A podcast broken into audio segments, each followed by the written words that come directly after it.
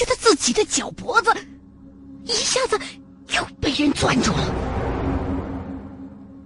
李师傅，我不是说让你待在原地别动吗？张国忠很是不耐烦的一回头，头发根儿唰的一下子全竖起来了。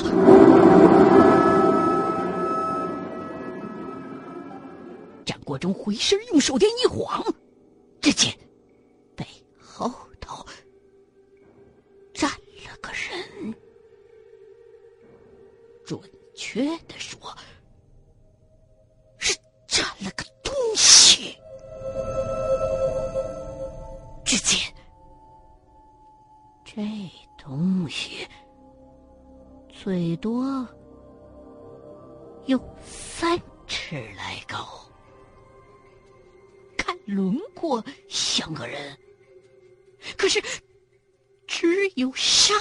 身儿有。胳膊，但是没有腿，整个前半面裹着厚厚的烂树叶子，头顶上还有些骨头从烂树叶子的缝里头露出来。刚才唱歌的声音，仿佛就是这东西发出来的。张国忠用手电这么一晃，这歌声突然就停了。只见这个东西用手抓着张国忠的脚脖子，浑身上下忽然不断的抖动了起来，烂树叶子也稀里哗啦的响了起来。去你妈的！张国忠唰啦一匕首，把抓着自己脚脖子的手就给削折了，之后反手一匕首，直冲着这东西的脖子就是一刀。这感觉这匕首就像是切在了豆腐上，基本上没遇到什么阻力。对面这东西的脑袋，咕隆一下子就被削了下来。顺着小道，叽里咕噜的就往山下滚了过去，只剩下了一个黑不溜秋的身子。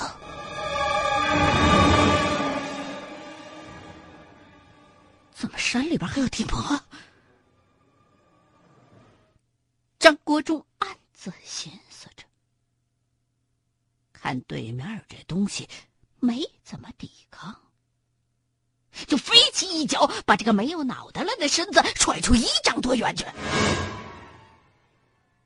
地魔是一种在农村被传得神乎其神的小妖怪，传说是只有三尺高的小人，浑身。溃烂，会唱歌。谁要是听见地魔的歌声，然后一回头，轻则大病一场，重则一命呜呼。但实际上，地魔。是一种特殊环境下形成的怨尸，而且必须得有畜生借此怨气修仙，才可成形。真正的地魔只靠尸气伤人。如果仅仅听见他唱歌的话，对人的生理是不会产生伤害的。按照茅山术的理论，地魔的出现需要很特殊，或者说很巧合的条件。首先，死者必须是死于生人之手；其次，死者的尸身必须被埋在引起极伤的地方。例如聚阴池。在这种地方，死者的怨气不能发散，也就不能投胎。第三，死者的尸身必须在死后被破坏过，从而造成怨气加重。最后还有一个条件，那就是埋葬尸体的地方附近。还要有修仙的畜生借此怨体，有这四个条件，还都得凑齐了。在自然界当中，即便是乱葬岗的怨尸变成地魔的可能性，尚且微乎其微。一千具死尸里头。都不一定能碰上一个。那这荒山野岭的，怎么会有这种东西呢？张国忠正琢磨着呢，忽然注意到地上吊着几个黑乎乎的东西。低头捡起来一看，是几粒佛珠。显然，是刚才用匕首削掉地魔脑袋的时候掉下来的。再用手电仔细的照了照四周围，发现其他的地方也还有。和尚，张国忠的大脑快速的运转了起来。布十八明丁阵需要童子，眼前的这个地魔，显然就是和尚的尸身变的。原来是这样，张国忠恍然大悟。当初这个赵明川肯定就是假借建庙的名义，把一群和尚骗上了山，然后将其一并害死，并且做成了护卫藏宝地的十八名丁。所以说，山上。根本就不可能有什么寺庙。那图上标记着的庙宇，很有可能就是藏传国玉玺的地方。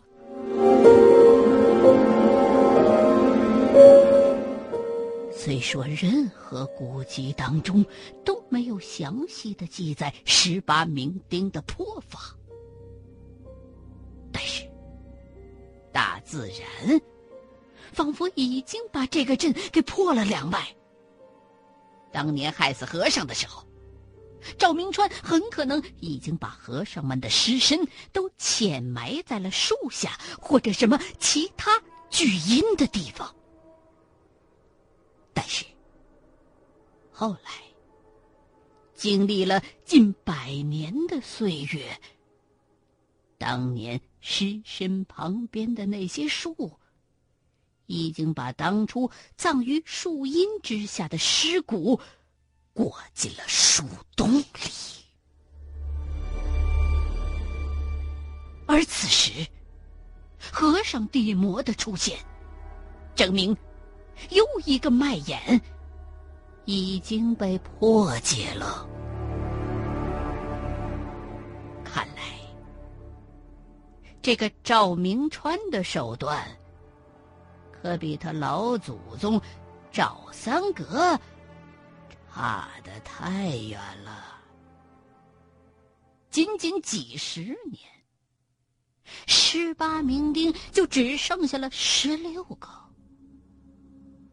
倘若这剩下的十六个脉眼当中，再有几个半路出家的花和尚，那么，这个所谓的十八名丁，应该也没什么。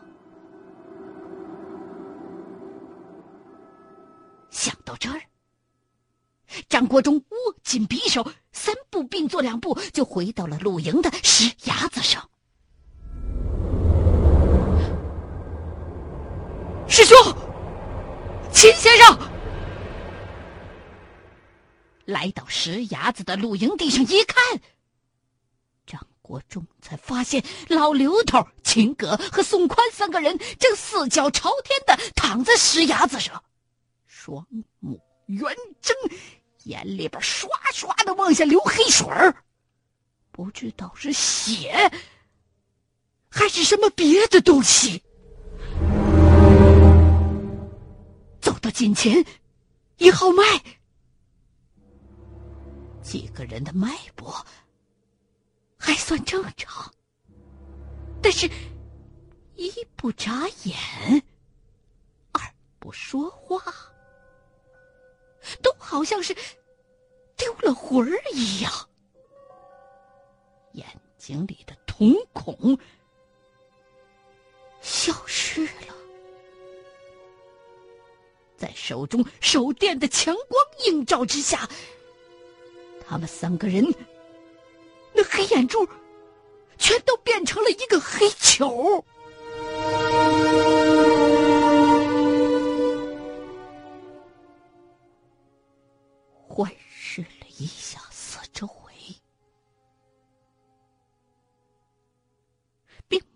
什么所谓的阎王爷车马队。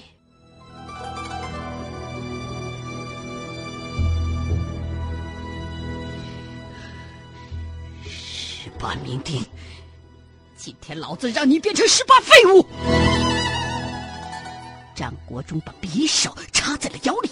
一把背起了老刘头，顺着刚才的小路，就向李瑞雪藏身的那个草坑。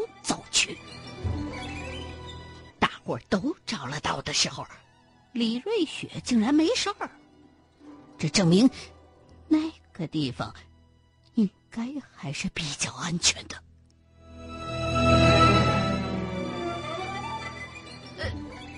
哎呦，张大哥！这是咋的了？李瑞雪早就已经吓得尿了裤子了，但是碍于自己没有任何的照明工具，都没敢挪窝。李师傅，你给我帮个忙！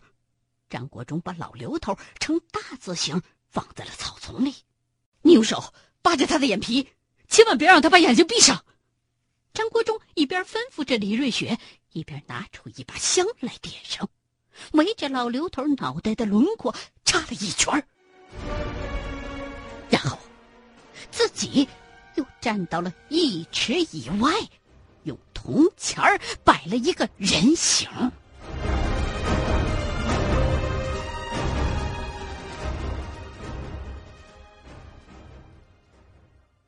不一会儿，随着张国忠的一声大吼。老刘头唰的一下就坐起来了，先伸了个懒腰。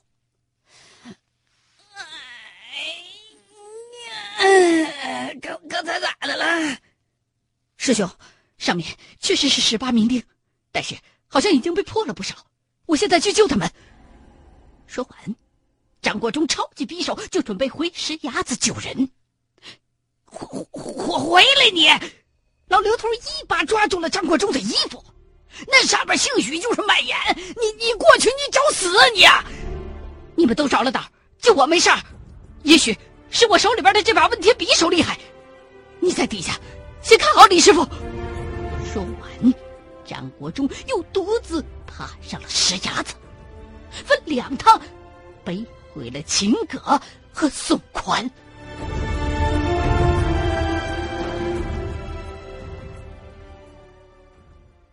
鬼了！这当秦葛和宋宽苏醒过来后，老刘头也琢磨起来了。为啥就你小子没啥事儿？我们老哥几个都中了招了。此时，张国忠得知，当自己离开石崖子去找李瑞雪的时候，老刘头他们三个人不约而同的感觉眼前一片白，接着就失去了知觉，直到被背下石崖子破了降之后，才恢复了意识。让我想想，我。张国忠忽然想起，那块七叔家里边挖出来的死玉，一直装在自己包里。我明白了，我身上带着那块死玉，所以没事这很可能是一块敲门砖。敲门砖。张国忠嘴里所说的敲门砖。是古代殡葬法的一种戒指。在古代，相当一部分的夫妻不能同中，从而就诞生了复杂木局当中的敲门砖，也就是先族入殿，后族续缘的钥匙。从汉代开始。一些贵族、官宦阶层，往往在生前就已经为自己建好了坟墓，而且设置好了复杂的墓葬阵法或防盗墓局。如果自己死了，而妻妾未死，他们就会留给生前宠爱的妻妾一块这样的敲门砖。以此让这些妻妾能够在死后和自己顺利的殡葬，而不用去触动那些邪门歪道的阵局。换句话说，这所谓的敲门砖，就是那些复杂阵局的后门儿。怪不得赵坤成那老小子死活想把这东西弄去，哼原来他也不会破这个十八命令。那石崖子可能是个陷阱。按山路的路程算，那个石崖子正好是爬一天山路所能走到的地方，正好用来在晚上安营扎寨，所以十八名丁可能就布在那个石栏子周围。